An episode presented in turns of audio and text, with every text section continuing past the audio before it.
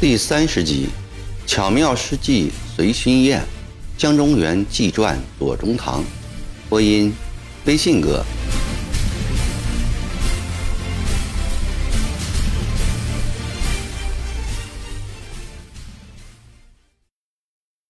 第二天上午，左宗棠进了长沙城，来到陶公馆。门房见是公子的丈人来到，立即打开大门。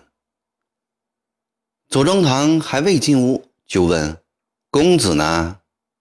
门房流着眼泪说：“昨日下午，一群兵士把公子绑架走了。”左宗棠一听，立即策马来到右玉村旁边的巡抚衙门，怒气冲冲地向里面闯。守门的卫兵也不阻拦他。左宗棠径直上了大厅，里面走出一位师爷。笑着说：“嗯，来的是左老先生吗？张大人已在此等候多时了。”说毕，从千押房里走出巡抚张亮基，他对左宗棠一拱手：“左先生，鄙人在此恭候已久啊。”左宗棠怒气并未消除，一脸的不高兴，问：“陶公子呢？请福泰大人立即释放陶公子。公子年幼。”家事是我替他料理，天大的事找我左宗棠，不要为难公子。张亮基哈哈大笑说：“左先生息怒，释放二字从何谈起？岂有陶文义之子左继高之婿被绑架的道理？我昨天是请公子来设下叙谈叙谈的。”亮基一向慕陶老先生的高风亮节。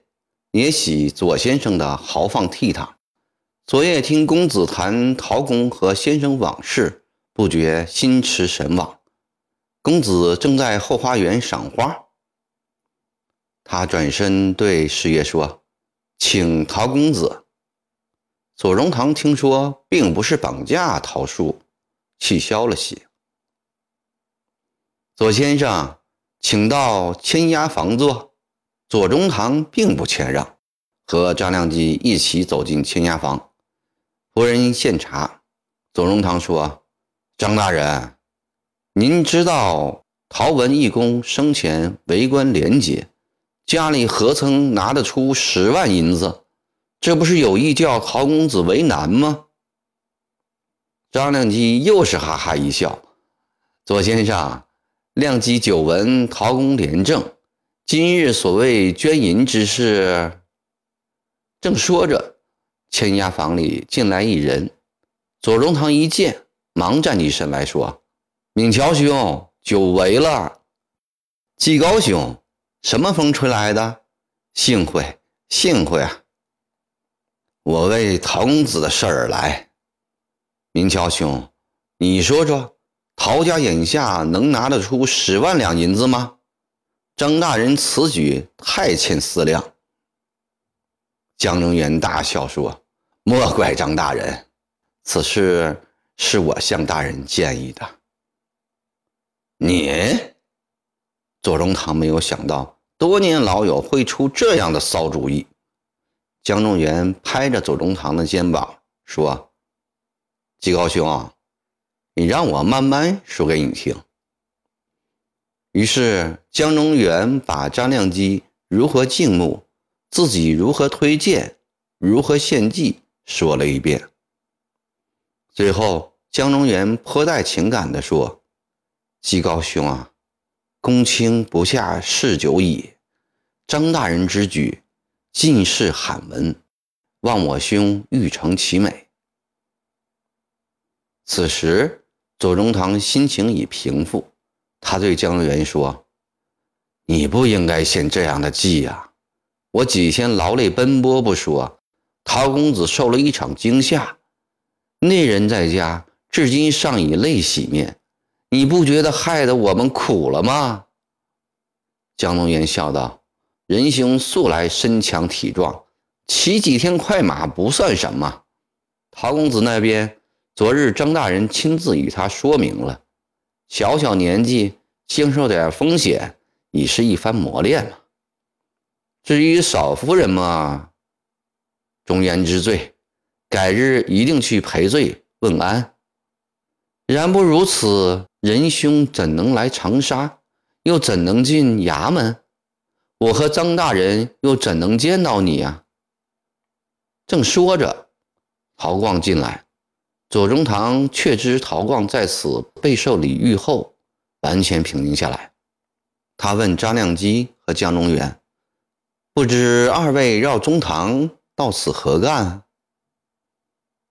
特请先生辅佐鄙人，保全长沙。左宗棠微微一笑，说：“中堂乃一平民，长沙城内文武官员如云。”岂容琢磨插手其间呢？先生高才，前有胡润之极力称赞，左右盟江将军极力推荐，鄙人对先生十分倾慕。长沙文武虽多，岂可与先生相比？左宗棠爱以诸葛亮自比，书信末尾常自属金亮，又对人说：“金亮或胜古亮。”他早就盼望能像诸葛亮一样干一番大事业。今见张亮基如此诚意，又是江中元一手推荐，哪有不答应之理？但左宗棠并不急于表态，他对张亮基说：“承蒙大人错爱，中堂荣幸已甚。但中堂脾气不好，遇事又好专断。”恐日后不好与群僚相处，已难与大人做到有始有终啊。张亮基答道：“先生请放心，鄙人今后大事一任先生处理，绝不自走。既以先生为主，群僚已不会为难，请先生释怀。我明日就打发人去接宝卷来长沙。”左宗棠连忙摆手说：“大人既然如此信任，不容中堂不来。但目前长沙乃兵凶战危之地，内人还是住湘阴为好。只是有一点需要事先说明：中堂乃乡上一农人，不惯官场生涯。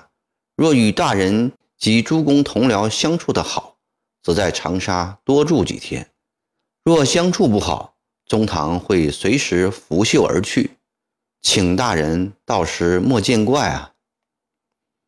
张亮基已从别人那里得知左宗棠的怪脾气，对他的一番话一点儿也不介意，满口答应，并吩咐白燕为他接风。